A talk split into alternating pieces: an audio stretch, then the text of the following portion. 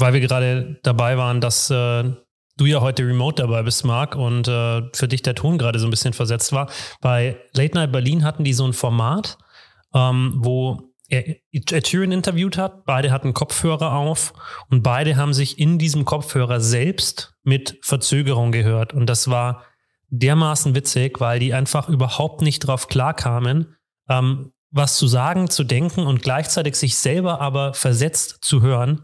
Ähm, also wir denken ja schon immer, es ist anstrengend im Podcast, wenn man sich selber hört. Also einfach nur, dass man sich selber hört, während man spricht. Aber das jetzt auch noch zeitversetzt zu hören, das ist schon, ähm, das war sehr, sehr witzig.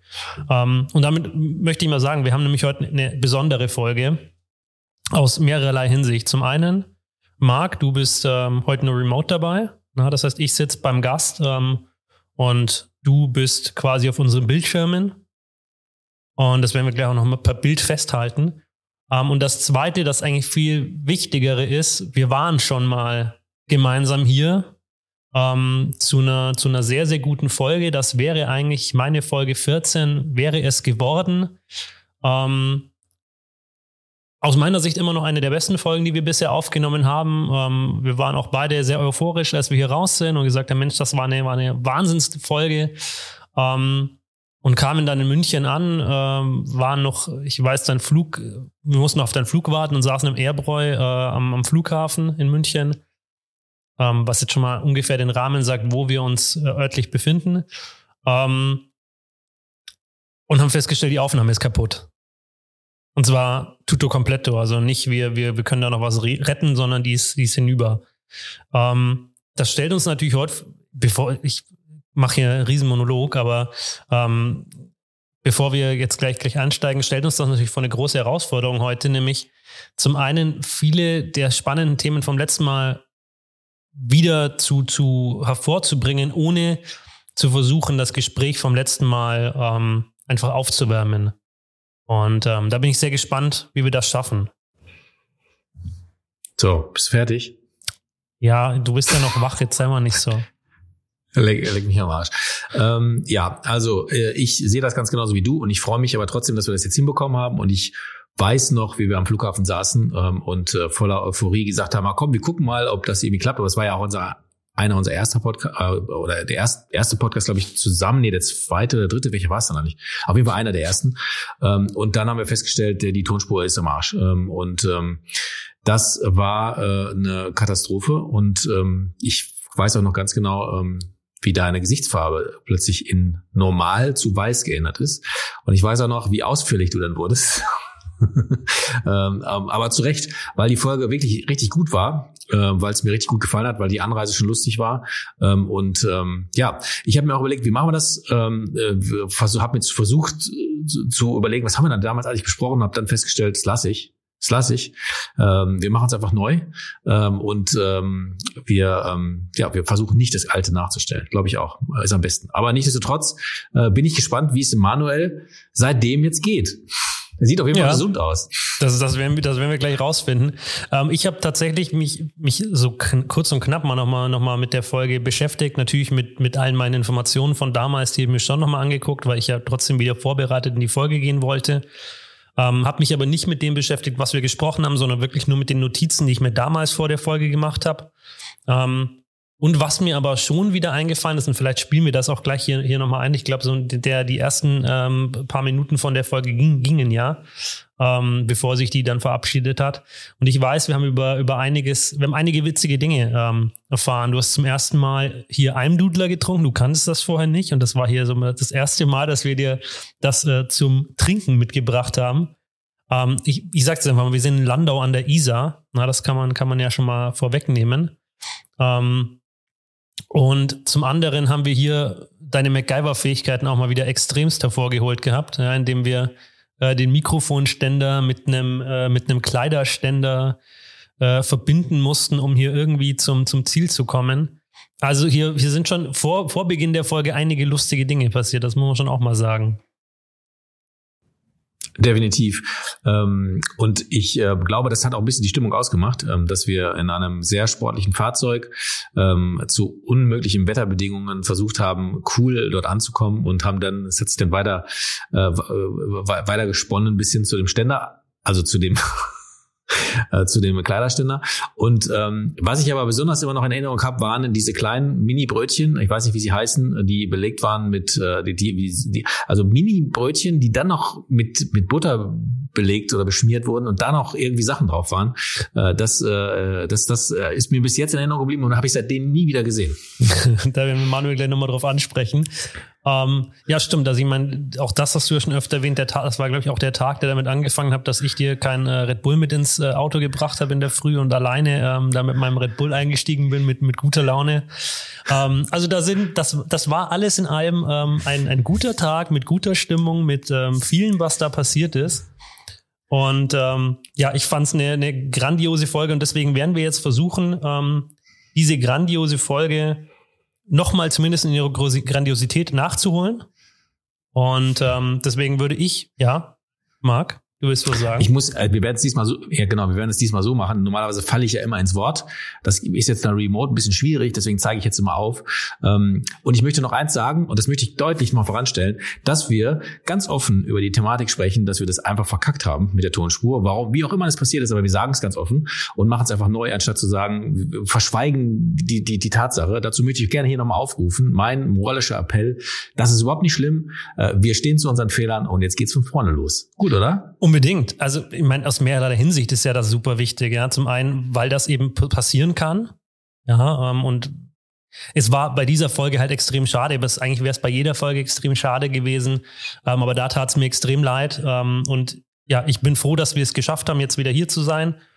Und ähm, wir werden gleich noch ein bisschen über den Ort sprechen, in dem wir sind, weil das war für dich ja auch äh, Kulturschock 3.0. Ähm, aber ich würde ihn jetzt einfach mal vorstellen und ich stelle ihn tatsächlich mit derselben Vorstellung vor, die ich damals dabei hatte.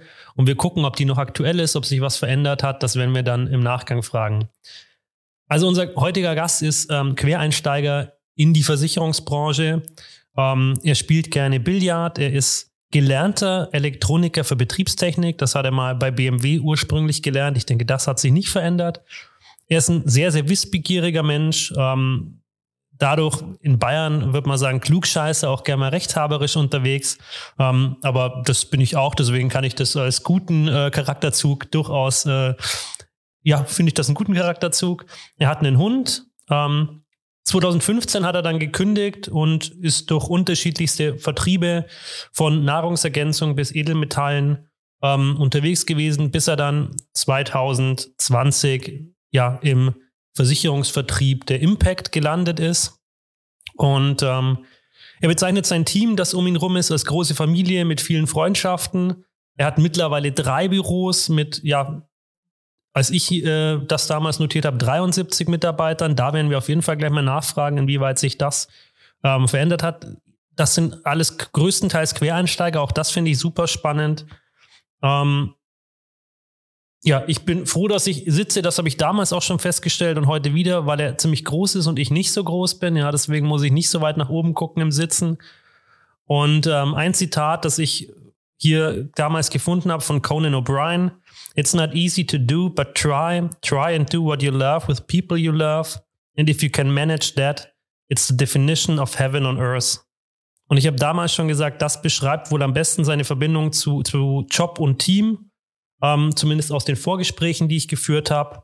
Ob er das auch so sehen würde und uns das so unterschreibt, das fragen wir ihn jetzt direkt nochmal. Und deswegen herzlich willkommen zurück, Manuel Geweiler.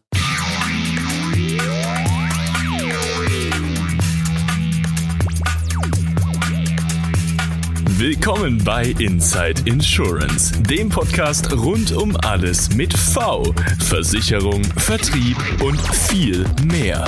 Du bist hier bei Lukas und Marc. Viel Spaß! Ich sage natürlich erstmal schon mal vielen lieben Dank für die Einladung und natürlich schön, Lukas, dass du den Weg nochmal auf dich genommen hast und natürlich auch an dich, Marc, dass du dir auch nochmal die Zeit genommen hast, jetzt dieses Mal über Remote. Und ja, ich finde auch, dass die Folge letztes Mal sehr, sehr cool war hat auch überhaupt nicht den Druck aufgebaut, dass ihr mir das nochmal gesagt habt. und zu den Informationen, ja, überwiegend alles korrekt. Genau, Mitarbeiter haben wir ein bisschen was mit aufgebaut. Also wir sind jetzt ungefähr so bei 85 Mitarbeitern. Genau, einige Anbindungen starten jetzt auch noch. Also Ziel ist es auf jeden Fall, dass wir dieses Jahr nach Möglichkeit die 100 noch knacken werden. Genau. Das klingt doch auf jeden Fall schon mal, da ziehe ich meinen Hut. Chapeau. Danke, sehe ich danke. genauso und ähm, ich bin sehr, ähm, das darf ich ja vielleicht nochmal sagen aus der letzten Folge, ähm, das, das ist auch kein Geheimnis, ähm, das habe ich weiß ich nicht, ob ich dir auch gesagt habe, Manuel, ich war sehr beeindruckt ähm, nach unserer Folge. Ähm, ähm, ich äh, habe mir damals schon gedacht, so, oh, so ein junger Kerl, irgendwie so, hm, mal gucken, hat bestimmt äh, ambitionierte Ziele und ähm, ja, wie das so ist bei jungen Kerlen, ne, vielleicht auch eine große Klappe. Aber was ich äh, festgestellt habe, ist halt, ähm, dass ähm, du keine große Klappe hast, trotzdem ambitionierte Ziele und wie man jetzt ja auch sieht, deine, deine Ziele auch erreichst, beziehungsweise die auch mal wieder neu steckst, finde ich äh, grandios. Ähm, von daher freut es mich sehr, dass, äh, äh dass du immer noch da bist und dass du äh, weiter an dein Ziel arbeitest. Finde ich super. Also ich muss echt sagen, hat mich wirklich sehr beeindruckt. Aber jetzt nehme ich schon wieder äh, Bezug auf die, aber das kann man auch zwischendurch mal machen, ne? Ein bisschen Bezug auf die, auf die erste Folge, warum nicht? Ich fühl's, dann mache ich's. ja, ich, nehm, ich wollte ja auch nochmal direkt Bezug auf die Folge nehmen, weil wir sind ja, wie gesagt, hier in Landau an der Isar ähm, und über deinen Kulturschock 3.0 Mark müssen wir schon nochmal reden. Ähm, das ist ja, für dich ist das ja pure, äh, beschreib's mal selber. Ja, für mich ist das das Terror. Äh, Terror ähm, in, in den Ohren, äh, wenn ich, das tut mir wirklich auch leid, äh, wenn ich das so sagen darf, weil ich bin ja, ich kann ja sagen, ich bin gerade in einem ganz, also genau entgegengesetzt. Ich kann mich geografisch nicht aus, aber ich weiß, dass ich hier im Norden bin und ich, ich kann mir, ich weiß, dass ihr im Süden seid. ähm, also insofern ähm, äh, weiß ich, dass das geografisch schon entgegengesetzt ist und hier ist ein anderer, hier ist ein anderer, ähm, wie nennt man das, ein anderer Dialekt. Aber der Dialekt bei euch dort dort, dort, dort, unten, ne, äh, da, der hat mich wirklich in diesem Baumarkt, in dem wir waren, um diese, um das, äh, um dieses Panzertape zu holen. Das ist, ist der Baumarkt zur Schraube oder sowas hieß der, ne, habe ich auch noch gemerkt. Und ähm, an der Kasse hat sie mich wirklich irgendwas gefragt. Ähm, ich weiß aber nicht, was sie mich gefragt hat. Ähm, ich glaube, sie wollte erst, ob du eine Kundenkarte hast. Aber ja, genau so was wie ein Kunde. Und das war für mich, hat sich das so angehört. Mehr habe ich nicht verstanden und habe sie auch wirklich so angeguckt. Ähm, und ja, ich konnte mir irgendwie, ich glaube, sie hat sich angestrengt, ich habe mich angestrengt und dann kam heraus, genau, es ging um die Kundenkarte. Und ich war überrascht, dass es in diesem Baumarkt auch eine Kundenkarte gab, weil er sah nicht für mich aus wie ein Baumarkt. Aber ähm, ich glaube, das gehört alles dazu, oder Manuel? Das gehört definitiv dazu, ja. Und auch die kleinen Semmeln, die du beschrieben hast, die heißen Wutzel. Also alleine schon. Wie, wie, heißt, wie, wie heißen die? Wutzel. Wutzal, okay. genau, genau. Und im Endeffekt. Die, ich liebe Wutzals. Genau, die gibt's bei uns tatsächlich beim Frühmorgen, eigentlich in jeder Filiale. Aber ansonsten tatsächlich habe ich die so auch noch nicht gesehen, ja. Aber das gehört tatsächlich zu uns. Also wir sind ja im Endeffekt nur Dorf an Dorf. Von daher auch eine schöne ländliche Gegend. Für ja, das habe ich gemerkt. Für und, den ähm, Stadtmensch mag. Ja, finde ich, genau. Ähm, das habe ich gemerkt. Aber nicht, ich will das ja auch gar nicht so schlecht machen. Ähm, ich finde es ja auch schön, dass es sowas gibt. Sowas muss ja auch geben. Äh, also insofern, ähm, äh, oh, ab und zu mal da zu sein und das mal mitzuerleben, finde ich auch schön. Also insofern cool. Ich frage mich nur wirklich, ich will nicht wieder darauf eingehen, aber diese kleinen, wie heißen die Wurzels? Wurzels? Wo, wo, wie sag nochmal, wie? Wurzel. Wurzel. Ähm, machen das Zwerge, bereiten das Zwerge zu? Umpa Lumpas. Wie kann man, das sind das machen die Umpa Lumpas. Wenn die gerade nicht in der Schokoladefabrik äh, arbeiten müssen, dann machen die Wutzal beim, äh, wie heißt der Bäcker? Frühmorgen. Ja, genau. weil, weil man schafft es ja wirklich auf dieses kleine Mini-Brötchen noch Belag und alles draufzupacken. Ne? Das ist, ähm, aber ich finde auch architektonisch eine, eine, eine große Leistung. Absolut, ja, ist auch kreativ. Vor allem, wie du schon gesagt hast, ist ja nicht nur eine normale Semmel, sondern zum einen entweder mit äh, Brezensemmel, sage ich jetzt mal, oder eben mit Sesam oder Mohn oder was auch immer mit drauf und dann noch belegt, ist auf jeden Fall cool, ja. Also für uns persönlich Wahnsinn. normal, aber gut, wenn die Leute aus der Stadt auch mal hierher kommen, dann erleben die auch wieder ganz schöne Dinge. ja, aber es ist schon verrückt, was, was Marc am längsten in Erinnerung bleibt, ne? Das Essen. Spricht für die ja, Folge. Ähm, also mich, das, das Essen ist für mich in Erinnerung geblieben, die Anreise ist in Erinnerung geblieben, der Baumarkt ähm, und vielleicht eine Geschichte, ähm, auf die wir vielleicht später noch zu kommen, zurückzukommen, äh, zurückkommen wollen. Äh, ich habe das auch irgendwo dann hier und da auch mal wieder erwähnt. Ich, ich hoffe, es darf ich mal, dass das, was du so erzählt hast, auch einfach mal weiterzutragen. Es ging um deine Vertriebserfahrung, die du gemacht hast, noch in einem anderen Vertriebsweg, ähm, aber äh, ich glaube mit einem sehr überraschenden Ausgang irgendwie, den du selber nicht vermutet hast. Vielleicht kommen wir da später nochmal drauf. Das war für mich auf jeden Fall auch ein Highlight dieser Folge. Das machen wir gerne, ja. Du weißt, was ich meine, ne? Absolut. Jetzt bist du ja, um mal so ein bisschen ins Thema einzusteigen, jetzt bist du bei der Impact, also bei, einem, bei einer Vertriebsorganisation ähm, der Barminia. Ähm, und ich weiß noch, man hat mir damals erzählt, dass du jetzt mal, ich müsste jetzt gerade lügen, wann wir da waren. Ich meine, es müsste so im, im Juni, Juli mal gewesen sein, dieses Jahr. Ähm, und da hatte man mir erzählt, du hast jetzt mal eine Woche Urlaub gemacht, das erste Mal, seit du bei der Impact bist. Ähm, hat sich da was dran verändert oder ist es tatsächlich immer noch so, dass du, dass du immer noch Vollgas, ähm, also geht davon aus, dass du Vollgas gibst, aber hast du nochmal Urlaub gemacht seitdem? Also es ist bei der einen Woche geblieben, genau. Also seit August 2020 habe ich eine Woche Urlaub gemacht, genau. Wow. Eine Woche Urlaub. Ja, Lukas. Was heißt denn der Siehst Lukas? Sag, sag, wie, wie oft hast du, hast du Urlaub gemacht seit? Hast du eigentlich Urlaub gemacht seit letztem Jahr? Äh, ja, ich habe Urlaub gemacht. Aber nicht viel. Auch nicht viel. Aber Urlaub ist, finde ich, relativ. Also selbst wenn ich Urlaub mache, mache ich keinen Urlaub. Beschreib das mal, erklär das mal.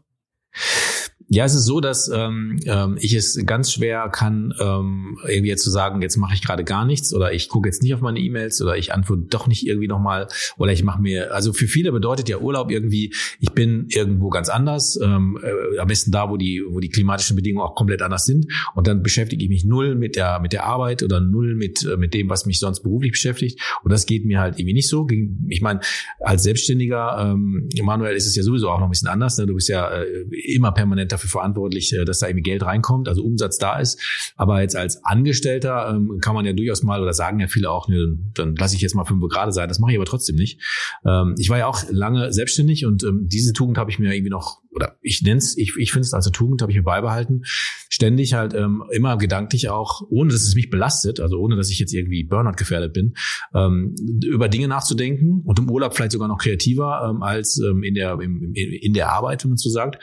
Und ich nutze die Zeit halt auch immer weiter ähm, darüber nachzudenken, was ich anders machen kann, besser machen kann, mich irgendwie weiterzuentwickeln. Und ich beantworte auch E-Mails und mache den ganzen Kram. Das heißt, wenn ich im Urlaub bin, empfinden andere Menschen, dass ich arbeite. Aber für mich ist es das, da, bin ich aber tatsächlich ähnlich. Ich kann das auch, also ich kann im Urlaub auch nicht sagen, jetzt Handy. Also es gibt immer so oft mal, meistens eine Woche im Jahr, wo, wo ich sage, in dem Urlaub wird das Handy jetzt größtenteils ausgeschaltet und in diesen Safe gelegt. Das ist dann so für mich mein, mein, ähm, wo ich mir das einfach mal aufzwinge, mehr oder weniger. Aber ansonsten bin ich auch so, mein, du, wir haben es ja jetzt in meinem letzten Urlaub gemerkt, dass ich dann doch irgendwie immer E-Mails schreibe oder doch nochmal irgendwas. Ich bin ja auch jemand, der dann spät abends nochmal irgendwelche WhatsApp ähm, rausjagt, weil mir dann wieder was in den Sinn kommt, was, was ich meine, was wir jetzt unbedingt noch heute klären müssen. Ähm, das, da bist du ja, glaube ich, auch prädestiniert. Ich weiß, damals habe ich dich getestet und habe dir vor der Folge ähm, nachts um zwölf noch eine E-Mail geschrieben, ähm, oder eine, irgendeine oder eine WhatsApp oder ähnliches, ähm, weil deine Freundin meinte, du reagierst in der Regel auf sowas und du hast tatsächlich auch reagiert. Ich denke, auch das hat sich nicht verändert, oder? Absolut richtig, ja, und da hast du komplett recht. Also zum einen auch vom Urlaub her ist es bei mir auch so, ich bin da immer mit dem Kopf auch mit dabei und mache mir da auch Gedanken, also ähnlich wie ihr beiden auch, genau. Ich denke, das hängt auch ein bisschen damit zusammen, wenn man das gerne tut, was man macht, dann fällt es auch gar nicht so schwer, sag ich mal, da auch dran zu bleiben. Weil ich sag mal, früher bei BMW beispielsweise war es bei mir so, wenn ich Feierabend hatte, dann wollte ich auch mit keinem mehr darüber quatschen oder so, weil es mich einfach genervt hat. Und jetzt ist es so, auch wenn ich mit Freunden unterwegs bin, ich erwische mich dann selber oft, wenn die mich fragen, dann ende ich irgendwie so ein bisschen in einem Verkaufsgespräch oder so, obwohl ich es eigentlich gar nicht möchte, aber weil es mir halt einfach Spaß macht und ja, was halt genauso vom Prinzip her meins ist. Und auch mit abends genauso zu 100 Prozent. Ähm, ich finde es eigentlich immer ganz ja, entspannt, sag ich mal, wenn man abends einfach alles abarbeiten kann, dann weiß ich, hey, pass auf, wenn ich am nächsten Tag komme ins Büro, dann habe ich auch nicht so viel Arbeit. Weil bei mir ist es zum Beispiel so, ich bin jetzt nicht der Frühaufsteher, der jetzt um 5 Uhr oder 6 Uhr in der Früh schon im Büro ist. Und deswegen natürlich versuche ich abends dann alles noch abzuarbeiten. Das, ähm, äh, also ich, ich habe gerade überlegt, ähm, ob ich, ob ich das jetzt so sage. Äh, wahrscheinlich ist es auch gar nicht richtig, aber ich trotzdem, wir haben festgestellt, äh, erfolgreiche Vertriebler sind immer irgendwelche Sportler, die sich dann, das sage ich jetzt bestimmt so zum 15. Mal, aber die da irgendwie einen eigenen Ehrgeiz entwickeln äh, und, und sich ähm, da irgendwie eine Challenge bieten. Aber ich finde auch erfolgreiche Vermittler macht genau auch das glaube ich, aus, eben ähm, Spaß an dem Ganzen ähm, zu haben und sich halt auch ähm, in, in der, in der, also gar nicht so eine Trennung zu machen, äh, Privat-Beruf, sondern ähm, dass auch quasi in, in privaten, ähm, pri privaten Umfeld äh, Versicherung stattfindet, wahrscheinlich auch ein bisschen Vertrieb stattfindet, man aber so begeistert von dem ist, was man, was man da tut, ähm, dass man das einfach mit reinträgt. Ne? Und ähm, das kann natürlich aufdringlich wirken für viele Leute, ähm, die, die dann halt irgendwie sich äh, belästigt fühlen davon, dass man vielleicht auch ähm, jetzt äh, von dir irgendwie mit dem Thema Versicherung angesprochen wird. Aber es kann auch vollkommen authentisch wirken. Und das äh, fühle ich bei dir, ähm, dass du da so drin bist in diesem Ganzen, ähm, dass äh, auch wenn du dann privat sprichst, äh, das jetzt nicht so nach einem Verkaufsshow aussieht, oder? Warum lachst du jetzt? Sorry, äh, weil mir, weil mir gerade äh, sorry, mir ist gerade tatsächlich die, seine Antwort auf deine letzte Frage eingefallen, ähm, die, die am Ende kam äh, zum Thema ähm, weirdestes weirdestes Beratungsgespräch oder weirdeste Kundenakquise. Ah, ja. Ich weiß nicht mehr wie, äh, da musste ich jetzt gerade dran denken, deswegen musste ich lachen. Das will ich nachher auf jeden Fall nochmal für alle hören. Ähm, da werden wir auf jeden Fall ja. nochmal drüber sprechen. Ähm, aber ich, ich stimme dir natürlich vollkommen zu. Also das Lachen war jetzt nicht auf, auf deine Aussage äh, bezogen, ganz im Gegenteil, sondern da, da stimme, ich dir, stimme ich dir natürlich voll und ganz ähm, zu. Jetzt haben wir gerade im Vorgespräch schon drüber geredet. Du ähm, warst doch mal kurz mehr oder weniger Versicherungsmakler. Ähm, du, du hast unterschiedlichste Vertriebe gemacht. Wie kam es dazu, dass du dann in der äh, VO Impact gelandet bist? Also da muss ich sagen, das war tatsächlich auch viel Corona-abhängig. Ähm, ganz einfach erklärt, ich war ja davor im Edelmetallvertrieb und der war halt wirklich noch sehr, sehr oldschool. Das heißt, alles über Papierverträge und so weiter. Man hatte kein richtiges System, keine richtige Online-Struktur, keinen richtigen Online-Auftritt. Und natürlich in Zeiten von Homeoffice, wo alle Menschen zu Hause sind, wo du keine anderen Möglichkeiten hast, sage ich jetzt mal, wie mit Lockdown und so weiter, war es sehr, sehr schwierig. Und ich sage mal, für mich persönlich ging es noch, aber natürlich für den Vertriebler, und da hatten wir auch schon ein paar Leute mit dabei, war es dann schon oft eine schwierige Situation. Da habe ich einfach mal ein bisschen geguckt und habe geschaut, okay, pass auf, mit welcher Firma könnte ich es mir vorstellen. Habe da einige Gespräche geführt und bin so eigentlich durch Umwege irgendwie zu Impact gekommen. Marc liegt hier ganz wild. Ja, das, da muss ich mich nochmal dran gewöhnen hier, dass ich jetzt nicht, ich bin ja nicht so direkt bei euch im, im, im Gespräch äh, und ich natürlich ähm, lenkt mich hier auch meine Umgebung ein bisschen ab. ähm, aber nicht, dass ich jetzt hier nicht zugehört habe, aber ich, ich lausche weiter. Das ist gut. Ähm, wir haben, also ich, ich versuche immer, ich, für mich, ich merke tatsächlich gerade, ich versuche immer, ähm, die Themen nicht aus dem, aus dem letzten Gespräch nochmal, nochmal aufzuwärmen oder so, wo es ja eigentlich interessant wäre. Ähm, es ist ja, also es ist eine Vertriebsorganisation, das heißt ähm, letzten Endes Strukturvertrieb. Es gibt ja immer diese, diese Themen, also so, wir sind jetzt in der Versicherungsbranche. In der Versicherungsbranche gibt es ja aus einfacher Sicht immer gut und böse. Ja, und böse ist immer so der Strukturvertrieb, das ist immer so die, die schlechte Vertrieb, das, was man gerne nach außen zumindest so verkauft. Ja, ähm, vielleicht kannst du da mal ein, zwei, ein, zwei Sätze dazu verlieren, der das, was das so ein bisschen einordnet und auch nochmal, nochmal aufzeigt, warum das so einfach in der, in der Betrachtungsweise nicht ist. Also ich finde, die meisten Menschen, die so denken, haben meistens entweder selber schon mal schlechte Erfahrungen gemacht oder kennen vielleicht jemanden, der schlechte Erfahrungen damit gemacht hat. Und vor allem, wenn man sich halt anguckt in der Versicherungsbranche mit früher, mit ähm, HMI und so weiter, ja, war natürlich medienbedingt jetzt auch nicht unbedingt das beste Licht, sage ich jetzt mal. Und natürlich auch viele Menschen, die halt keine Ausbildung hatten und so weiter. Und deswegen werden halt die Leute oft in eine Schublade mit reingesteckt, weil ich merke es ganz häufig in vielen Vertrieben, die Leute werden rekrutiert. Es wird ihnen irgendwas versprochen, irgendwas zugesichert, aber am Ende des Tages kümmert sich halt niemand darum.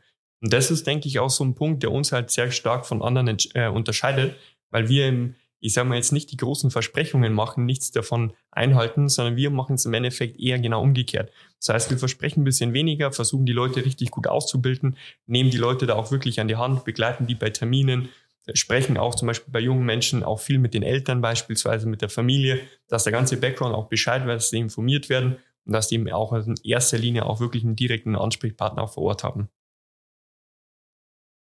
Ja, das muss ich aber, kann ich auch noch bestätigen. Ähm, das, ähm, und das, was du sagst, Manuel, genau, das, genau dasselbe. Also Strukturvertrieb heißt einfach nur aus der Erfahrung der Vergangenheit äh, schlechter Vertrieb. Ähm, und da wird als Struktur einfach nur als, als ich mal als, als, als Buzzword, als als schlecht belegtes Wort halt benutzt. Aber dass Struktur natürlich auch was Gutes ist, ähm, das wird, wird meist halt nicht gesehen. Ne? Ähm, dass also Struktur halt auch irgendwie eine gewisse Ordnung bedeutet oder auch eine gewisse äh, Vorgehensweise bedeutet.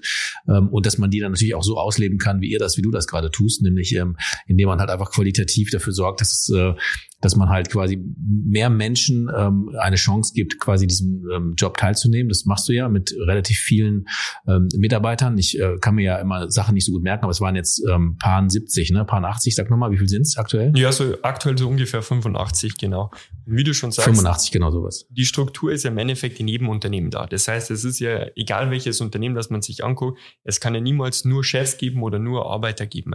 Das heißt, man braucht ja letzten Endes für verschiedene Personen einfach Menschen. Und wie du schon gesagt hast, Strukturvertrieb bedeutet ja einfach nur strukturierte Aufteilung der Arbeitsbereiche. Und wenn man sich hier einfach auch im Interesse der Menschen das gut macht, auch mit einer menschlichen Art und Weise, nicht versucht, die Leute irgendwie auszubeuten oder sonstiges, dann kann man auch definitiv seriös und mit sehr, sehr viel Spaß auch Struktur aufbauen. Und man kann ja definitiv sagen, dass du, ähm, du bist ja ein Paradebeispiel dafür. Also du, wir haben dich, wir kennen, wir sind das zweite Mal hier bei dir. Ähm, wir durften dich beim ersten Mal als sehr, sehr angenehmen, sehr ruhigen, sehr, sehr ähm, abgeklärten Menschen kennenlernen, ähm, der Du hast mir auch heute wieder, wieder ganz viele Nachrichten vorher geschrieben, ob, ich, ob wir noch was brauchen, ob du noch was vorbereiten kannst, ob du noch was helfen kannst.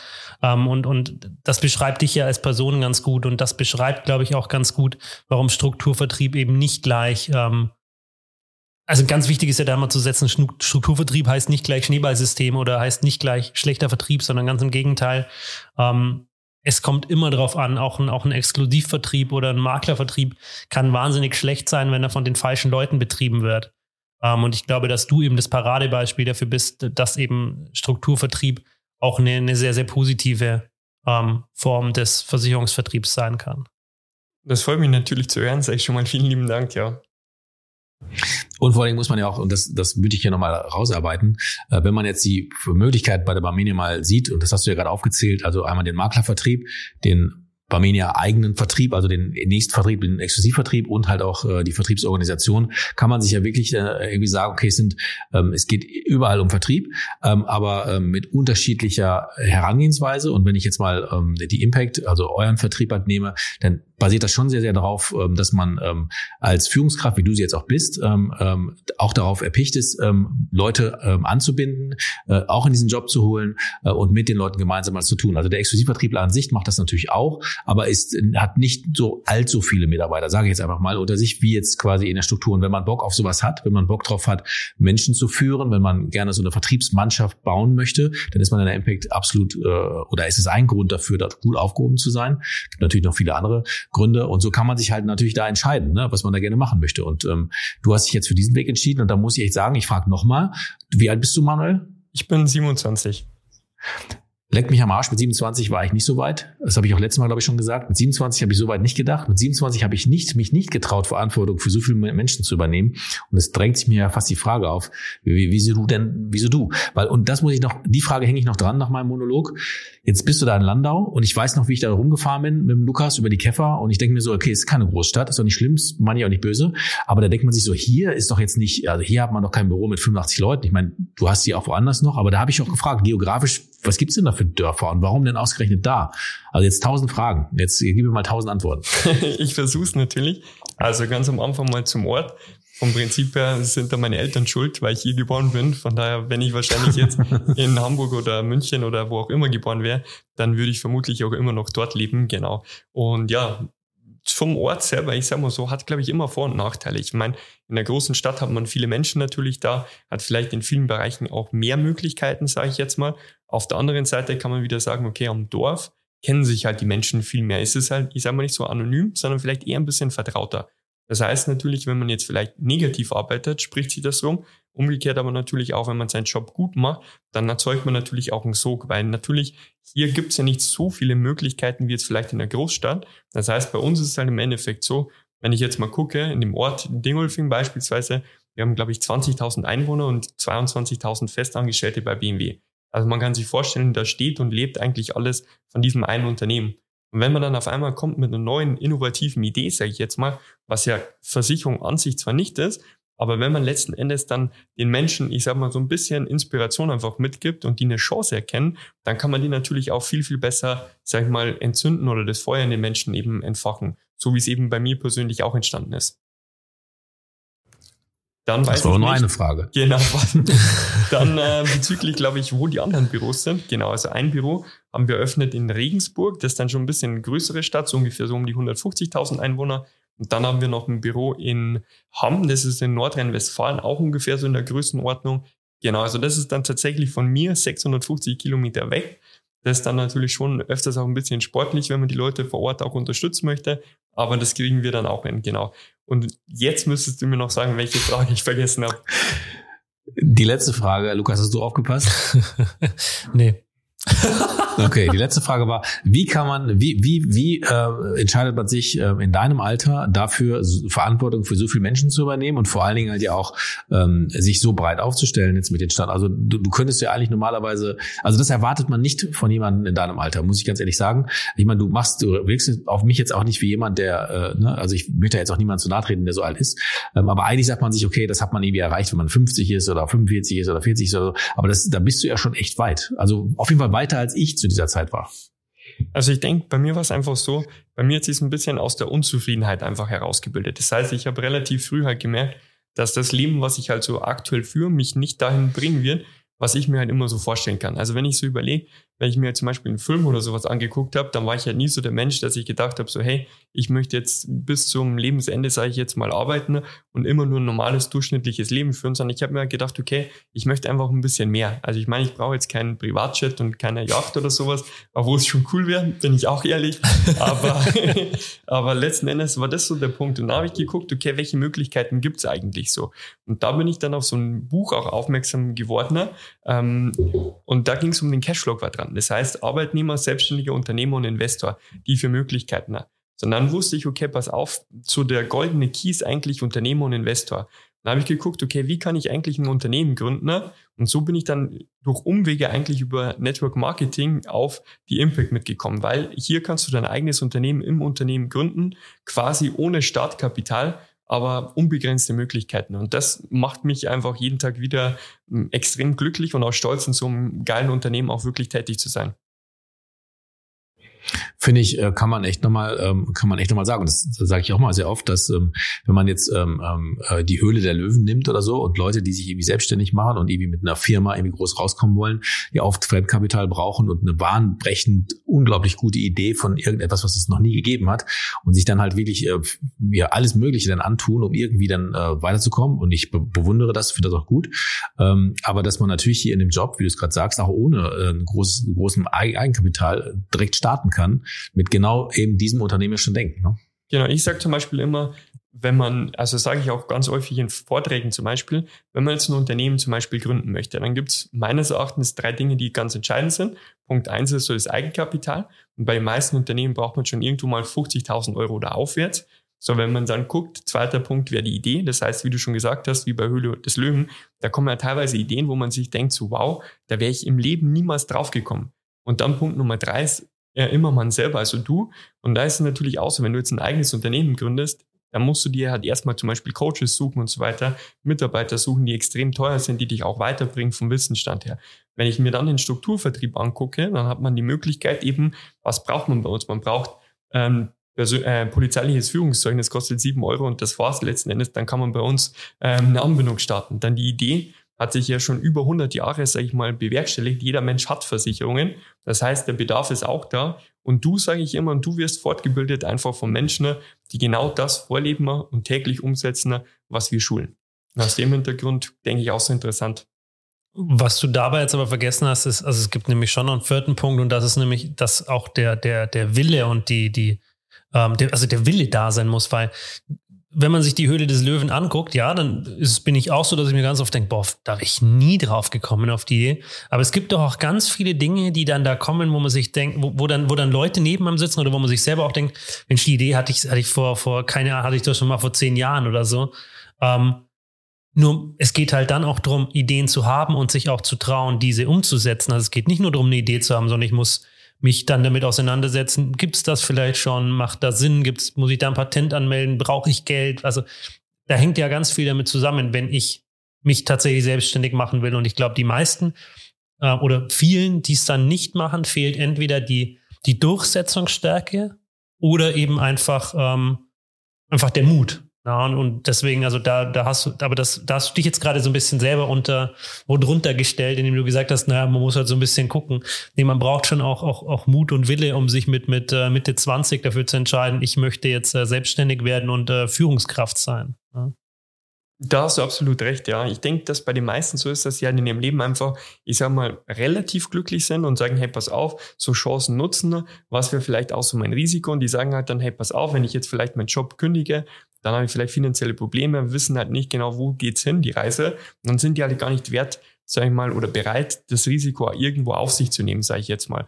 Bei mir war es eben so, als ich 2015 im September meinen Job gekündigt habe, ich hatte damals null Teampartner, bin komplett in ein neues Business gestartet und habe gesagt, okay, hopp oder top. Das war halt schon so der Punkt, wo ich gesagt habe, okay, all in einfach. Aber das, denke ich, war auch so wieder so ein Antriebspunkt, wo ich gesagt habe, hey, pass auf, dann kann ich das auch viel, viel besser umsetzen und einfach von Anfang an richtig leben. Ja, aber ich glaube, das, das muss man, glaube ich, das muss man, glaube ich, auch wissen. Ähm, es gibt ja natürlich den Job hier als Nebenberufler, man macht es nebenberuflich oder so, aber um richtig erfolgreich zu sein, also jetzt mal, mal dich als Beispiel nehmen, ne, und du bist erfolgreich, dann geht das nur hauptberuflich, ne? Ähm, also die Illusion muss man jemandem, glaube ich, auch mal nehmen, ne? Der, der, der denkt so Versicherung verkaufen auf der, auf der, auf der linken Arschbacke, ähm, das ist nicht dasselbe wie eben unternehmerisch zu denken, wie du es jetzt gerade tust, ne? Und ähm, sich hier einen Plan zu machen, wo will ich hin, äh, und, und dann eben auch quasi ähm, anderen Menschen beruflichen Heimat zu geben. Das muss man, glaube ich, mit, mit, mit vollem Herz Herz äh, und mit, mit, mit, mit ganzem, mit, mit, mit, jedem Sinn halt irgendwie tun, damit das halt auch vernünftig funktioniert.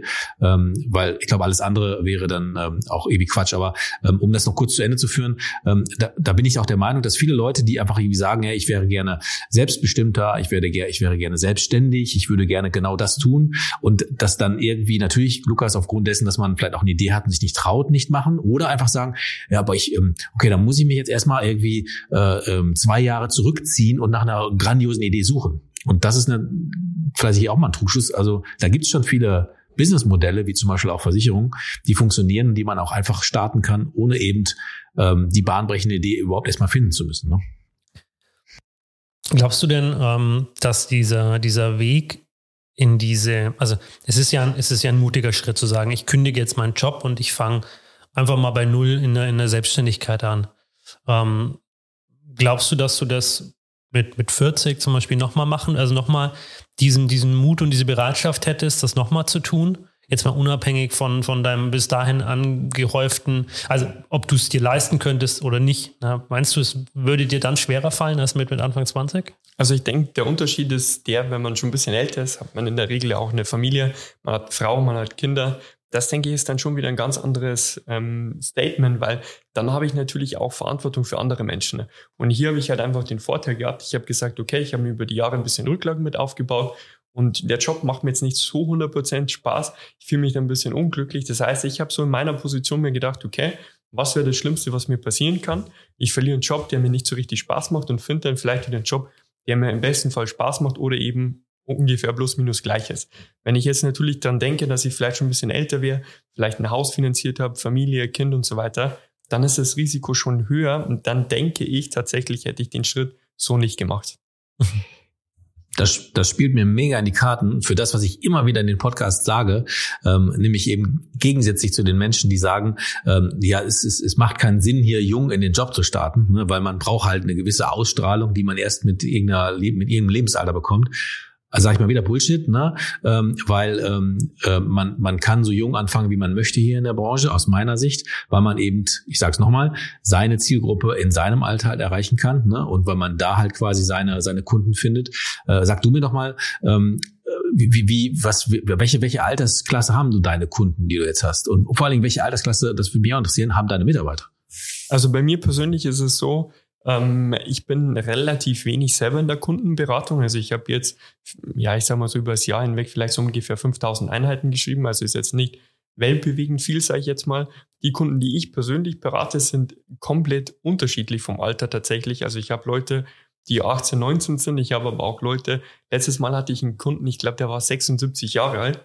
Der ist auf Empfehlung zu mir gekommen, weil er seine Kfz-Versicherung wechseln wollte. Also bei mir wirklich alles komplett bunt gemischt. Aber überwiegend ist es tatsächlich so, dass unsere Mitarbeiter, sage ich jetzt mal, sind so, ich würde jetzt mal sagen, im Durchschnitt so zwischen 20 und 25. Das sind die allermeisten. Aber es geht schon los bei uns tatsächlich von 18 Da ist der jüngste Mitarbeiter und wir haben, ich sag mal, die allermeisten, wie gesagt, so in, im Dreh 25, würde ich jetzt mal sagen. Dementsprechend natürlich, wenn man jetzt guckt, okay, ein 20- bis 25-Jähriger hat ja auch wieder Freunde in dem gleichen Alter und dementsprechend, ich sag mal so, der Durchschnitt, würde ich behaupten, von unseren Kunden liegt bei 25 Jahren.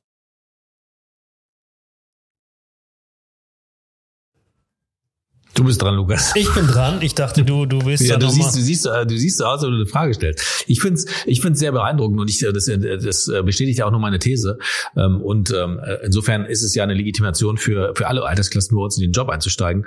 Ähm, Weil, ne, wenn du jetzt älter wärst, 50 wärst, dann würde sich das irgendwie einfach nur nach oben skalieren. Also insofern spricht auch dafür, und das wollte ich einfach nochmal sagen, dass auch umso früher man anfängt, halt eben diese Verantwortung, familiäre Verantwortung nicht hat und einfach hier auch vielleicht ganz anders performen kann, als man das vielleicht ähm, äh, tut, wenn man einfach auch äh, familiär noch Verantwortung hat. Ne? Also ich persönlich finde sogar so, dass die Kunden uns oft ein ganz, ganz positives Feedback geben, weil wir eben noch so jung sind oder weil die Leute noch so jung sind. Warum? Weil meistens ist es so, wie kommt man zu seinem Versicherungsberater? Die Eltern waren schon dort. Jetzt kennen vielleicht die Eltern den, man selber hat aber zu der Person eigentlich so überhaupt gar keine Beziehung irgendwie, freundschaftlich oder privat oder sonstiges und hat jetzt eigentlich einen Ansprechpartner, mit dem man sich null identifizieren kann. Und jetzt hat man natürlich vielleicht einen Freund oder einen Bekannten in seinem Umfeld, gleiches Alter, gleiche Interessen, gleiche Ziele. Man sieht sich vielleicht mal gemeinsam irgendwie beim Feiern, beim Fußballspielen oder wie auch immer. Man hat dementsprechend natürlich auch Leute, die wissen, hey, pass auf, wo soll denn der Weg hingehen oder was ist denn eigentlich für junge Menschen tatsächlich interessant? Und vor allem, davor habe ich mit dem Lukas zum Beispiel über ein Produkt gesprochen, beispielsweise die Riester-Rente.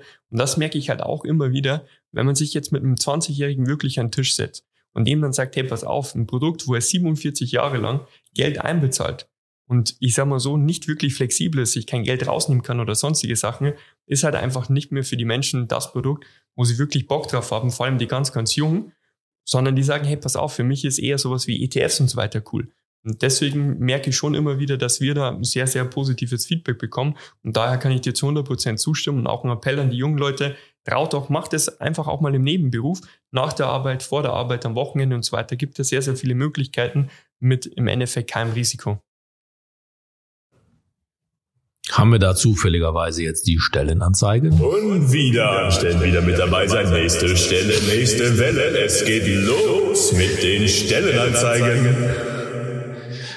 Ja, Habe ich richtig, habe ich richtig gefühlt, oder? hast du richtig gefühlt. Und das wäre jetzt quasi, Manuel, dein Part. Da kannst, du darfst jetzt, äh, wir würden dir die, die Stellenausschreibungen quasi geben, dass du jetzt hier mal äh, ja, raushaust, wen du suchst, wer gerne bei dir, sich bei dir melden darf.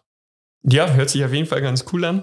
Ähm, ja, wen suchen wir? Prinzipiell völlig egal, wie alt das du bist oder egal, wo du aus Deutschland herkommst. Wir suchen einfach nur Menschen, die Bock haben, mit uns gemeinsam was zu bewegen, die Lust haben, ein bisschen Geld zu verdienen, vielleicht ihre eigenen Ziele ein bisschen umzusetzen, ihren eigenen Charakter in die Mannschaft von uns mit reinzukriegen. Uns ist ganz, ganz wichtig, wir legen großen Wert auf Menschlichkeit, dass man einfach Spaß dabei hat, dass man sich keinen Druck mit aufbaut und dass wir mit Freude einfach im Business mit dabei sind. Von daher, wenn die Sachen auf dich zustimmen, du zielstrebig bist, ein bisschen Zeit und Lust hast, dann melde dich sehr, sehr gerne bei uns. Und jetzt muss ich dazu sagen, äh, man könnte meinen, äh, das ist abgelesen, war aber nicht. Das hat er mal jetzt aus der Hüfte geschossen, der gute Manuel. Ähm, hört sich an wie eine astreine Stellanzeige und ich kann das nur unterstreichen. Ich ähm, äh, fühle es quasi aus Bremen in Richtung Landau. Ich war aber auch schon selber in Landau und fand es äh, sehr, sehr cool. Ähm, ich kann es nur unterstreichen und dann sage ich wie immer, ähm, Wer Bock drauf hat, wendet sich direkt an Manuel, wenn er Lust hat, ähm, oder wendet sich an uns, sagen wir ja immer wieder, ne? äh, insideinsurance.barmenia.de und wir würden das natürlich einfach, und den Witz lasse ich jetzt, ne, nein, wir gucken nicht vorher rein. Ja, wir werden es eins zu eins an Manuel weiterschießen und ähm, dann könnt ihr Spaß in Landau oder, wie du schon gesagt hast, egal wo haben. Ne? Zu diesem egal wo. Ähm, dieses Büro in Hamm, also es ist ja mittlerweile, ja, in unserer Generation würde ich jetzt mal sagen, ähm, relativ normal, dass man, dass man äh, Menschen übers Internet kennenlernt, dass man Beziehungen übers Inter sich übers Internet entwickeln, dass man äh, eigentlich alles übers Internet macht, ähm, dass man netzwerkt übers Internet. Ähm, jetzt ist aber eins deiner Büros übers Internet entstanden und das finde ich dann doch nochmal noch mal spannend. Ähm, da müssten wir nochmal drüber reden. Wie, wie kam es dazu? Ja, im Endeffekt ist so ein Partner von mir, der Raphael, der hat sich auf Facebook einfach ein bisschen ausgetauscht mit anderen Leuten, so im Network, im Verkauf, im Vertrieb und so weiter und ist dann im Endeffekt auf jemanden gekommen aus Freiburg. Und dann war es so, dass die sich ein bisschen connected haben, auch den einen oder anderen Zoom-Call hatten. Und der ist dann bei uns sozusagen damals noch im Edelmetallvertrieb gestartet. Und der wiederum hat dann gemeint, hey du, pass auf, ich kenne da ein paar Leute in NRW, habt ihr Bock, dass wir da mal hinstarten? Dann sind wir nach NRW gestartet. Und ja, Ende des äh, Liedes ist im Endeffekt so, der junge Mann aus Freiburg ist nicht mehr bei uns mit dabei. Der ist dann quasi nach der Edelmetallbranche, ähm, ich sag mal, einen anderen Weg gegangen mit den Leuten aus Hamm haben wir dann aber ein Büro mit aufgebaut, haben jetzt, glaube ich, über 200, also knapp 200 Quadratmeter, haben dort auch 25 Mitarbeiter mit aufgebaut, alle komplett branchenfremd. Also auch das ist so ein Thema, wo man sagt, okay, keiner war jetzt irgendwie davor ausgebildet, sondern wir haben wirklich die Leute ausgebildet, haben viele Zoom-Meetings gemacht, Schulungen gemacht. Ich war auch oft ähm, vor Ort live dort, um die Leute auszubilden.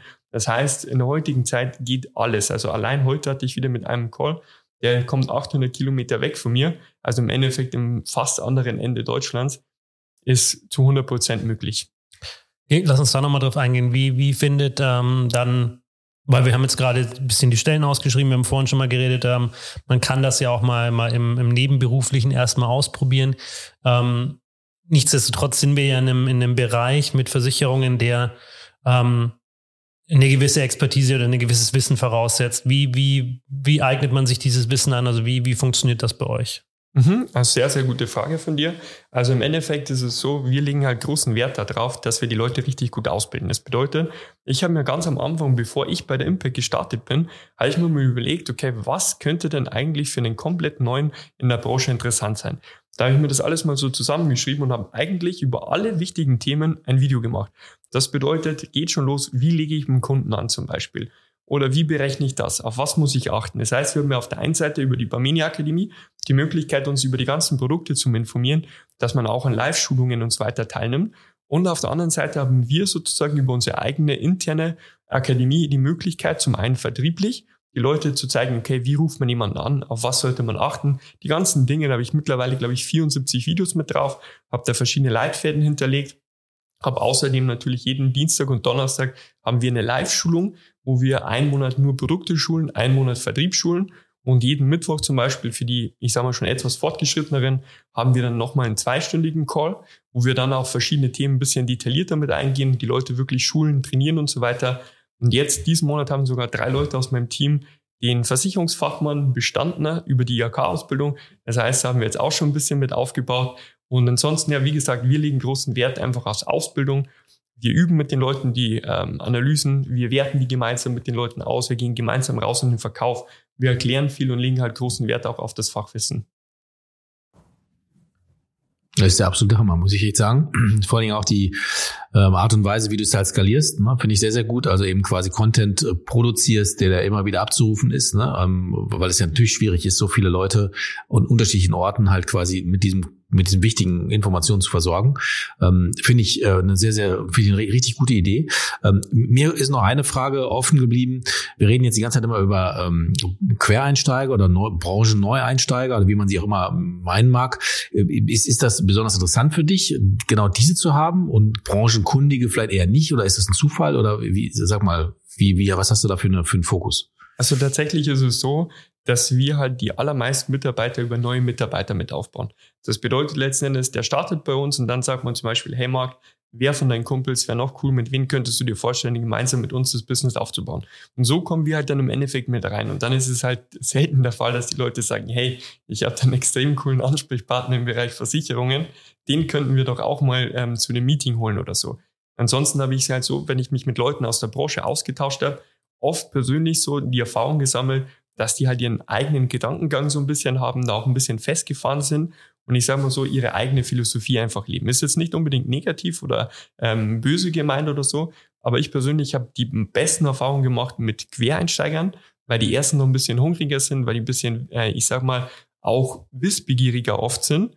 Und was noch ein Riesenpunkt ist, was ich sehr wichtig finde, ist einfach das eigene Ego.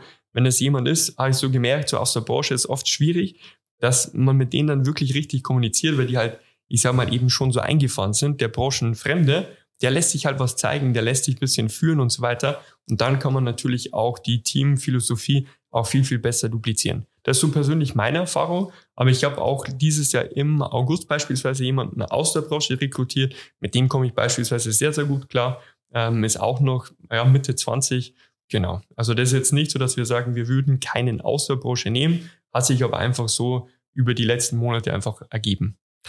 Ich finde, also um, um nochmal noch mal eins vorher, also ich finde gut, dass ihr das eben auch, du jetzt auch nochmal gesagt hast, der eine oder andere wird auch schon zum Fachmann ähm, weitergebildet, weil ähm, da haben Marc und ich ja ganz oft, also meine, jetzt haben wir hier drei verschiedene Vertriebswege. Ich komme aus dem Maklervertrieb, Marc kommt eigentlich ursprünglich aus dem Exklusivvertrieb, du hast die Vertriebsorganisationen. Ähm, damit haben wir die drei Vertriebswege der Barminia, nenne ich es jetzt mal, ähm, zusammen. Und Marc und ich sind ja immer schon mal wieder nicht aneinander geraten, aber ähm, doch unterschiedlicher Meinung, wenn es eben um dieses Thema geht, wie gut muss jemand, der Versicherungen verkauft, ausgebildet sein. Ja? Und ähm, ich bin da ja eher so dieses eine Extrem, ähm, der sagt, ah, eigentlich so, also mindestens ähm, Fachmann, eher äh, Ausbildung zum Kaufmann, ähm, Fachwirt. So, ich bin da, bin da halt sehr, sehr extrem. Äh, Marc ist ja immer eher der, der sagt, ähm, nee, der, der quasi direkt am Kunden ist, der muss gar nicht so alles wissen. Wie, jetzt hast du ja schon klar gesagt, ja, bei euch ist das eben wichtig, dass auch dieses Fachwissen ähm, da ist. Und das, das finde ich gut. Also das, das wollte ich jetzt nur noch mal herausstellen, ähm, weil, weil ich da eben absoluter Befürworter dafür bin und ähm, glaube, nur dann kann, kann Vertrieb wirklich gut funktionieren, wenn die Leute auch entsprechend ähm, das Fachwissen mitbringen. Denn ähm, ja, natürlich kann ich mit vertrieblichem Talent verkaufen, ohne Fachwissen. Ähm, wie nachhaltig das dann aber für das Unternehmen und für den Kunden ist, das ähm, sei dann mal dahingestellt. Ne? Deswegen ähm, fand ich das gut. Also ich stimme dir dazu 100 Prozent. Lass uns mal, lass, der, der Manuel, ich muss, muss dich leider unterbrechen, ich muss wieder an, ich muss, Lukas und ich müssen wieder aneinander geraten. Ähm, also ich möchte, ich möchte, ich möchte das nochmal, ich möchte das nochmal richtig stellen, äh, bevor das, bevor ich wieder Zuschriften kriege, die ich nicht haben will. ähm, also natürlich, also hundertprozentig bin ich auch der Meinung, dass wenn es dann zu einem Produktverkauf kommt, also wirklich eine Unterschrift unter irgendeinen Vertrag gesetzt wird, was auch immer, dann muss dieses, muss dieses Produkt ähm, gut erklärt worden sein und das muss natürlich dann auch jemand tun, der da auch hundertprozentig weiß, was er da erzählt. Das ist mir das, also das ist natürlich vollkommen klar. Ähm, aber, ähm, jetzt kommt mein Aber, ich habe einfach festgestellt, in, in meiner Berufslaufbahn in dem in dem in dem äh, Bereich, dass umso also viele Menschen in unserer Branche verstecken sich hinter Fachwissen, ähm, also sind der Meinung, umso mehr ich weiß, umso besser bin ich. Und das habe ich aber festgestellt, das stimmt nicht. Das ist in den seltensten Fällen so. Ähm, und ähm, dann artet das natürlich auch immer aus, dass ein und das muss man sich, das muss man möchte ich auch wirklich allen Hörern und Hörerinnen sagen. Am Ende verkaufen wir und beraten nicht. Also jeder, der Versicherungsberater ist, finde ich, formuliert das falsch, weil wir wollen es ja verkaufen. Ähm, und es soll natürlich eine Win-Win-Situation sein, das ist ganz klar. Aber nur beraten, davon würden wir jetzt alle nicht leben können, ne? sondern wir müssen halt auch irgendwie verkaufen. Und ich finde, die, die halt einfach viel zu viel wissen und nur noch beraten, geschaffen es nicht, irgendwie den Zug hin zum Verkaufen zu kriegen. Und deswegen habe ich manchmal das Gefühl, dass Menschen, die einfach weniger wissen, ähm, viel mehr ähm, auf andere Skills setzen und dann mehr in Richtung Verkauf gehen. Am Ende muss man dann aber, und da hinkt ja auch mein Geschäftsmodell so ein bisschen, muss man natürlich schauen, dass die Verträge, die geschlossen werden, die müssen natürlich, ah, das muss natürlich alles vorbildlich ablaufen, definitiv. Aber das ist so der Struggle, den ich damit habe. Und deswegen kam ja mein Geschäftsmodell zustande, dass man einfach nur rekrutiert, also nur Leute nimmt, die andere Leute anhauen, die dann übergeben zu Leuten, die wirklich Ahnung haben. Ne? Und so habe ich äh, das Gefühl, könnte man das Problem lösen. Aber wir sind immer noch nicht auf der Spur, ob das so richtig funktioniert. Aber jetzt sag du mal, Manuel, du, zappelst ja schon dem Stuhl da. Was sagst du dazu? ja, also ich muss sagen, ich sehe es so eine Mischung zwischen euch beiden vom Prinzip her. Also ich sage zum einen, klar, derjenige, der beim Kunden sitzt, der muss definitiv informiert sein. Und das, was du zum Schluss gesagt hast, das ist eigentlich so auch meine Philosophie. Das heißt, vom Prinzip her, um jetzt einen Kundentermin zu vereinbaren oder um beispielsweise eine Analyse aufzunehmen, wo ich einfach nur mal eintrage, was hat denn der Kunde vielleicht für Versicherungen, wie viel verdient derjenige. Dafür muss ich jetzt, sage ich mal, kein absoluter Fachmann sein. Das ist ja nur, ich sage mal, Datenerfassung. Aber natürlich, wenn es jetzt um die Themen geht wie Auswertung, um zu gucken, Produkte auch wirklich zu vergleichen, um den Kunden zu beraten, die Fragen zu klären, da ist bei uns immer so, dass jemand mit dabei ist, der sich definitiv auch auskennt. Also bei uns ist jetzt nicht so nur ein Beispiel, der fängt jetzt am Montag an, war am Samstag vielleicht noch auf dem Seminar und jetzt am Montag ist er Versicherungsberater und geht jetzt zu einer Familie und ähm, sagt, er ist jetzt, ich sage mal so, der Chef des Versicherungsbereichs. Das ist natürlich absolut nicht der Fall. Genau, weil das finde ich auch ein bisschen fahrlässig. Ganz im Gegenteil, bei uns ähm, findet schon auch die Beratung, finde ich, statt, weil man merkt, finde ich, am Cross-Selling. Wenn ihr zum Beispiel in verschiedenen Vertrieben nur ein Produkt häufig verkauft wird. Beispiel Lebensversicherung, weil die natürlich meistens die meiste Provision gibt. dann finde ich, merkt man schon, dass halt, ich sag mal, die Leute eher wirklich auf den gezielten Verkauf getrimmt werden. Wenn ich mir aber angucke, dass auch im Sachbereich, im Krankenzusatzbereich und so weiter einfach breit gestreut wirklich die Beratung und dann der Verkauf auch stattfindet, dann finde ich persönlich, ist es schon auch ein Zeichen für gute Qualität. Und natürlich, was ja auch immer ganz wichtig ist, die Nachhaltigkeitsquote, um sich einfach anzugucken, wie langfristig ist denn tatsächlich das Geschäft. Und jetzt, ich merke gerade, ich erzähle zu wenig Quatsch. Äh, ich fühle gerade, ich erzähle zu viel, ich, ich müsste eigentlich mehr Schwachsinn erzählen. So, und jetzt hast du mir, äh, also du hast mir ja gesagt, euer Verkauf lebt ähm, in euer, auf, auf dem Land äh, vom, von, der, von der Empfehlungsquote. Ich stelle mir das so vor, dass ähm, man ein Haus weiter zum Seppelhuber geht ähm, und mit dem trinkt man sich dann mal ordentliche, äh, trinkt man, man sieht, man sieht, jetzt, man sieht jetzt im Podcast leider meine Augen verdrehen nicht, aber ich deswegen Lass mich doch mal ein bisschen Scheiß erzählen hier. Also man geht da drüber zum Seppelhuber äh, und mit dem knallt man sich da mal schön 15, weiß ich, was man da bei euch trinkt rein. Was trinkt man da, Manuel, bei euch? So ein richtiges Bier. ja, nee, ich meine. nee, nicht, nicht das Bier, das man bei euch trinkt, richtiges Bier. Ja, okay. Nein, ich meine jetzt so ein Schnaps, die heißen noch mal irgendwie. Wie heißen die denn jetzt? Obstler? Die heißen ja jetzt nicht ein, Obst, ja, der neben Obstler. Also geht man rüber zum Obstler. Seppelhuber, haut sich 50 Obstler rein ähm, und dann äh, wird das schon irgendwie was, weil man kennt sich halt und äh, es spielt auch der Rest eigentlich keine Rolle, weil nämlich der Manuel von nebenan hier, ne, der macht das schon. Aber läuft es, läuft es auch mal so? Hm. Nimm mir nicht die Illusion, bitte. Läuft nur so. Aber ein bisschen doch schon, oder? Also, in deiner Illusion, ja, aber in der Praxis meistens eigentlich nicht. Nein. Also was zum Beispiel Ach, schon ist, ich sag mal, wenn wir zum Beispiel äh, mit unseren Mitarbeitern oder so ein Treffen haben, dann äh, machen wir es schon ganz, ganz häufig, dass wir beispielsweise von 15 bis 17 Uhr eine Schulung machen am Samstag und dann im Nachgang beispielsweise eine Shisha-Bar oder sowas gehen. Dann trinkt man auch mal ein Bier, raucht eine Shisha oder sowas, geht gemeinsam zum Essen, das schon. Aber dass wir jetzt zum Kunden hingehen, 50 Obstler trinken, uns 15 äh, Weizen in die Figur stellen, das wird jetzt eher ein bisschen schwieriger. Und warum rollst du mit den Augen, Lukas? Warum rollst du da mit den Augen? Ähm, nee, ich, ähm, mir driftet, ich drücke jetzt einen Knopf. Auf, auf geht's, geht's, ab geht's. geht's. Wir machen eine, eine Runde Werbung. Ich unterbinde das jetzt hier einfach mit, dem, mit Werbung. Ich möchte heute tatsächlich Werbung machen. Ähm, wir sind zwar jetzt hier bei der Vertriebsorganisation, ich möchte gerne Werbung machen für den Maklervertrieb, ähm, weil ich weiß, dass wir im Maklervertrieb gerade äh, in mehreren Maklerdirektionen Maklerbetreuer suchen ähm, und mir das ein, ein, Herzensanliegen ist, weil ich den Job einfach wahnsinnig gerne äh, gemacht habe die, die letzten Jahre und ähm, finde, dass es ein super genialer Job ist, der richtig viel Spaß macht, indem man sich sehr, sehr ausleben kann in unterschiedlichsten Variationen, ähm, wie man diesen Job betreibt, wie man ähm, Makler betreut. Und deswegen kann ich jeden, der da irgendwie Bock hat, nur aufrufen, ähm, schreibt uns äh, an insideinsurance.barmenia.de, wenn ihr Bock habt, ähm, in unterschiedlichsten Regionen für die Barmenia als Maklerbetreuer zu arbeiten. Werbung Ende. Aber ähm, ich habe noch eine Frage, bevor wir tatsächlich schon wieder Richtung, Richtung Ende äh, schlendern. Ähm, Du bist ja Führungskraft. Ähm, man hat mir auch vorher gesagt, du bist so der Prototyp Führungskraft, weil du auf der einen Seite unglaublich organisiert bist, auf der anderen Seite aber auch jemand bist, der sehr, sehr gut reden kann. Beides würde ich jetzt ähm, nach unserem Kennenlernen ähm, unterschreiben. Was sind denn deine Ziele für die, für die nächsten ähm, drei bis fünf Jahre? Also auf ersten Fall äh, als allererstes schon mal ein Kompliment oder ein Dankeschön an Herrn Kosobeck, dass er das Lob für mich weitergegeben hat und natürlich auch vielen lieben Dank immer an seine Unterstützung. Und ja, zu meinen Zielen letzten Endes ganz einfach. Ich möchte definitiv den Landesdirektor schreiben, also die höchste Karriereposition bei der Impact. Da ist mein Ziel, das nächstes Jahr spätestens zu schreiben. Und ansonsten, ja, möchte ich deutschlandweit natürlich mehrere verschiedene Büros noch eröffnen.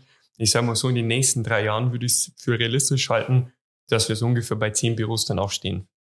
Das wäre so mein persönliches Ziel. Wann, wann nochmal? Wann willst du das? Nächstes Jahr? Nein, nächstes Jahr den Landesdirektor und in den nächsten drei Jahren zehn Büros. Ah, okay. Okay, alles klar. Das ist auf jeden Wahnsinn. Fall, das ist auf jeden Fall sportlich. Ähm, ich drücke dir dafür ja. die Daumen. Ich würde es dir wünschen. Ähm, wir kommen spätestens in drei bis fünf Jahren zurück und ähm, holen uns dann den, den Stand ab. Und ähm, Marc, hast du noch was, ja, bevor ich hier noch einen Knopf ja, drücke? Ich fehlt noch was. Ja, ja, ja, ich, es fehlt noch was. Ähm, ich habe jetzt überlegt, ob ich das in die Frage mit einbaue hinterher, ähm, aber das tue ich nicht. Ähm, wir haben ja vorhin schon äh, angedeutet, dass, dass es ja eine Geschichte gibt, die mir bis jetzt immer noch in Erinnerung geblieben ist und die ich schon oft weitererzählt habe, dass es sowas im, in den anderen Regionen Deutschlands äh, wirklich geben zu geben scheint. aber vielleicht, äh, Manuel, erzählst du uns diese Geschichte nochmal, die ich wirklich sehr amüsant fand, wie du wirklich ein, ich sag mal, ein, ich glaube, da ging es auch um Mitarbeiter Anwerben Gespräch ne, ähm, äh, geführt hast, äh, nicht in der Branche, aber grundsätzlich geführt hast. Also da äh, bin ich, die höre ich mir gerne nochmal an. Ja, ähm, tatsächlich, ob du das glaubst oder nicht. Heute Morgen habe ich erst an die Geschichte gedacht und habe mir die Frage gestellt, ob du mir heute die Frage stellst, dass ich die Geschichte nochmal erzählen soll. Ja, im Endeffekt ist es so, das war damals noch im Nahrungsergänzungsmittelvertrieb und da hatte ich eine Mitarbeiterin und die meinte dann zu mir, hey Manuel, hast du Bock, dass wir gemeinsam ein Recruiting-Gespräch machen? Dann habe ich gesagt, ja klar, können wir machen. Dann habe ich sie halt zu Hause abgeholt. Dann sind wir halt mit dem Auto im Endeffekt gefahren. Und irgendwann meinte sie dann, ja, da vorne musst du links abbiegen. Da muss man dazu sagen, da war weit und breit keine andere Straße. Da habe ich gesagt, hey, wo links? Hat sie gesagt, ja, mach einfach ein bisschen langsamer, dann siehst du es gleich. Und auf einmal hat die gemeint, ja, hier vorne den Feldweg mit rein. Okay, dann bin ich quasi so eine kleine Kiesstraße so zwischen den Feldern mit durchgefahren und irgendwann kam dann mal so, ja, ich sag mal, in so einem Waldstück so ein kleiner Bauwagen. Also im Endeffekt so ein ganz alter Bauwagen. Dann hat sie gemeint, ja, ja, da vorne, da vorne. Dann habe ich mir schon gedacht, okay, gut, dann bin ich letzten Endes hier hingefahren. Dann haben die schon die Tür quasi aufgemacht, hey, und dann, ja, kommt rein. Dann sind wir halt quasi in den Bauwagen mit reingekommen. Da muss man so sagen, da waren so ungefähr so um die zehn Leute mit drinnen. Und die haben am Tag davor quasi eine Party gefeiert und die waren immer noch wach quasi vom Feiern. Sondern es ist so ein kleiner Bauwagen gewesen, zehn Leute drin gewesen, die geraucht haben, die den ganzen Abend im Endeffekt gesoffen haben. Dann ging mir erstmal eine brutale Rauchwolke entgegen. Auf dem Tisch, ich weiß es nicht mehr genau, aber so 50 Bierflaschen, Schnapsflaschen am Boden, Zigaretten und so weiter, alles hat geklebt. Dann hast du 10 Uhr in der Früh ungefähr und dann haben die halt erstmal gefragt, okay, ähm, wollte was trinken, also ein Bier oder ein Schnaps oder so. Und die Mitarbeiterin von mir meinte dann so, ja, ich würde ein Bier nehmen. Und dann habe ich mir gedacht, okay. Und ich war halt so ganz ähm, schick auch angezogen und dachte mir, okay, ähm, professionelles Meeting mit ein paar Leuten und so weiter. Ja, am Ende des Tages war es halt so, ich hatte halt schon noch so das Gefühl, dass sie noch ein bisschen auch besoffen sind, ganz große Augen und so. Ja, war nicht ähm, der optimalste ähm, Termin, sage ich jetzt mal. Ich habe dann auch übers Business an sich nichts erzählt, weil ich mir gedacht habe, okay, ist einfach die falsche Rahmenbedingung. Aber war definitiv so ein Erlebnis, wo ich mir gedacht habe, das bleibt in Erinnerung. Und natürlich für dich, ähm, für das idyllische Landbild auch perfekt. Per perfekt, passt perfekt in das Klischee nochmal rein. Aber jetzt muss man ja die, die Ironie muss man sich ja nochmal, äh, muss man sich mal zu Gemüte führen. Also du, nach dem ganzen, nach der ganzen Schilderung, was da so passiert ist und was da konsumiert worden ist, und äh, wir nehmen einfach mal nur an, dass es Alkohol und Zigaretten waren, mehr natürlich nicht, ähm, dass du dann mit dem Nahrungsergänzungsmittelprodukt äh, da reingekommen bist. Ne? Also das wären jetzt deine zukünftigen Mitarbeiter gewesen, die dann Nahrungsergänzung, die ja in der Regel gesund sein sollten, ne, äh, verkauft hätten. Also hätte ich glaube, die Voraussetzungen waren grundsätzlich scheiße. Ne? Absolut richtig, ja. Deswegen habe ich es mir dann auch gespart. Ich dachte mir, okay, hilft nichts. Habe dann noch gewartet, bis die Mitarbeiterin ihr Bier getrunken hat, noch ein paar Zigaretten gequalmt hat und dann sind wir tatsächlich auch wieder gefahren. Gibt es den Bauwagen noch? Keine Ahnung, ich weiß nicht, Hast du mal geguckt? Gibt, aber ich gehe schwer davon aus, dass es den noch gibt, ja. Ja, ich würde mal zwischendurch vorbeifahren. Also wenn du mal ein bisschen ein paar Leute noch brauchst, den willst du wahrscheinlich noch Flint Tür aufmachen. Vielleicht passt der jetzt. genau. Finale, Leute, Endspurtfreunde, Attacke, Baby. Es gibt drei Fragen zum Schluss. Marc hat jetzt quasi seine Frage schon wieder verballert. Ähm, ich hoffe, er hat noch eine. Wie immer. Aber wir haben ja, wir haben ja, genau, ist ja unser Klassiker zum Schluss nochmal, nochmal mindestens drei Fragen. Ähm, von mir immer die dieselben letzten Endes, ähm, von Marc so ein bisschen spontan ähm, sich eine ausgedacht. Meine Frage ist, ähm, welches Buch hast du zuletzt gelesen? Das war der kleine Vorsprung. Okay. Genau, so heißt das Buch. Wie heißt das Buch nochmal bitte für mich? Der kleine Vorsprung. Da geht es im Endeffekt darum, ah. dass man nicht erwarten soll, dass man morgen aufsteht und ab morgen zum Beispiel erfolgreich ist, dass man morgen schlank ist oder sportlich ist oder sonstiges, sondern dass man einfach jeden Tag mit kleinen Schritten was Großes erreichen kann. Und im Endeffekt das ist, glaube ich, auch so ein bisschen so die Challenge, die viele Menschen haben, weil du hast ja jeden Tag die Möglichkeit zu entscheiden, tust du was oder tust du nichts? Machst du Sport, machst du keinen Sport? Isst du was von McDonalds oder isst du vielleicht einen Salat oder Gemüse? Und vom Prinzip her genau darum geht's, um die kleinen Schritte im Leben, dass man letzten Endes zum großen Ziel kommt. Wow. Hast du, hast du, ähm, hast du, liest du in erster Linie Sachbücher oder liest du auch mal Romane, Thriller, ähnliches? Also sowas habe ich tatsächlich noch nie gelesen. Also das einzigste Buch, was jetzt so mit dem nichts zu tun hat, war äh, Rennschwein Rudi Rüssel in der dritten Klasse in der Grundschule. Aber ansonsten äh, ähm, habe ich in die Richtung gar nichts gelesen. Ja. Okay. Hast du ein Lieblingsbuch? Wie man Freunde gewinnt von Dale Carnegie. Das ist absolut mein Lieblingsbuch, habe ich bestimmt auch schon ach, 50 oder 100 Leuten empfohlen. Auch dem, ähm, ja, die Audio-Wiedergabe schon bestimmt sechs, sieben Mal angehört. Also das kann ich jedem nur wärmstens empfehlen. Ich, ich überlege gerade, ich meine, das ist, das ist immer noch dasselbe Buch, das du das letzte Mal empfohlen hast. Ich überlege gerade, ob mir noch einfällt, welches Buch du ähm, damals genannt hast, ähm, was du zuletzt gelesen hast. Weißt du es noch? Mhm, das war Mimik und Gestik, ähm, wie man letzten Endes von der Gesichtslesung von Menschen erkennen kann, wenn die zum Beispiel mit den Händen ins Gesicht gehen, was das bedeutet.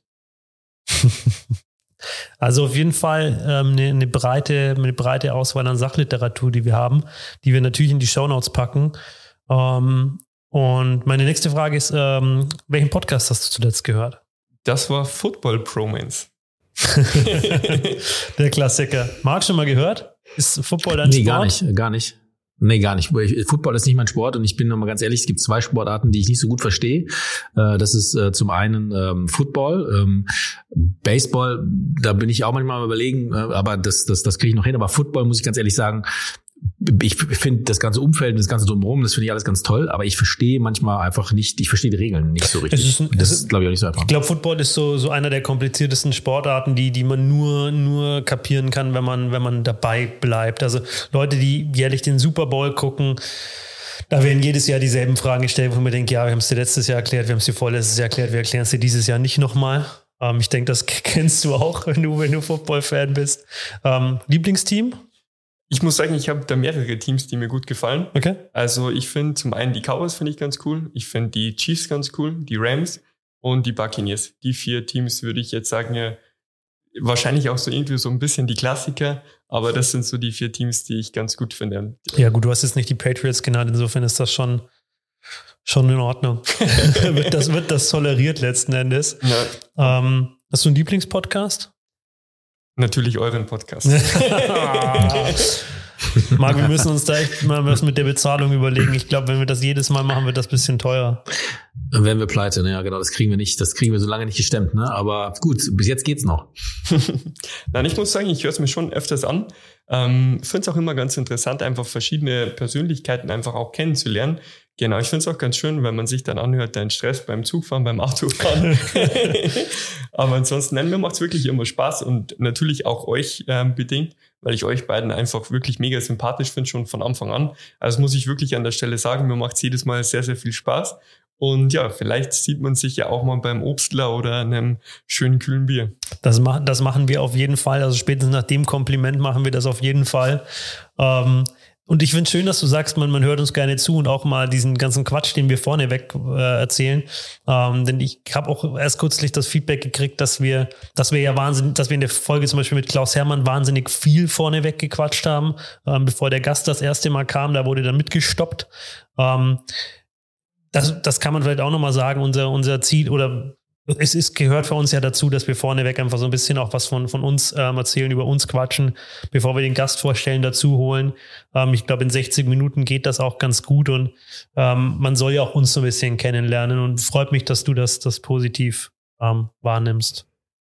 Mag dein Part. Ja, finde ich auch so. Mein Part, ne? Ich muss sagen, Lukas ist gerade ein bisschen rot geworden bei diesen ganzen Komplimenten.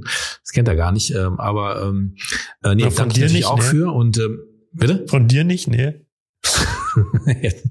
ähm, ich ich stelle jetzt auch nochmal meine Frage. Ähm, und die Frage ist jetzt, äh, denke ich, unkreativ. Und ich muss leider auch sagen, dass ich meine Hausaufgaben nicht gemacht habe, wie immer. Weil ich ja eigentlich, äh, wollte ich halt ein Kartenset mit haben, wo ich dann halt nicht mehr so rumeiere und sage, ja, ich stelle mir dieselben Fragen oder äh, so denke mir Mist aus, sondern nehme einfach eine Karte und ziehe sie. Ähm, aber ähm, habe ich leider nicht. Wie du wisst, sitzt doch gerade bei dem Gast, mit dem oder in dem Gebäude des Gastes, mit dem wir über dieses Thema gesprochen haben. So, und jetzt sitze ich hier wieder und denke mir, okay, ich bin nicht vorbereitet. Aber ähm, ich habe mir trotzdem überlegt, dass ich die Frage stelle, die man eigentlich normalerweise älteren Personen stellt oder die ich bis jetzt auch mal etwas älteren Personen gestellt habe.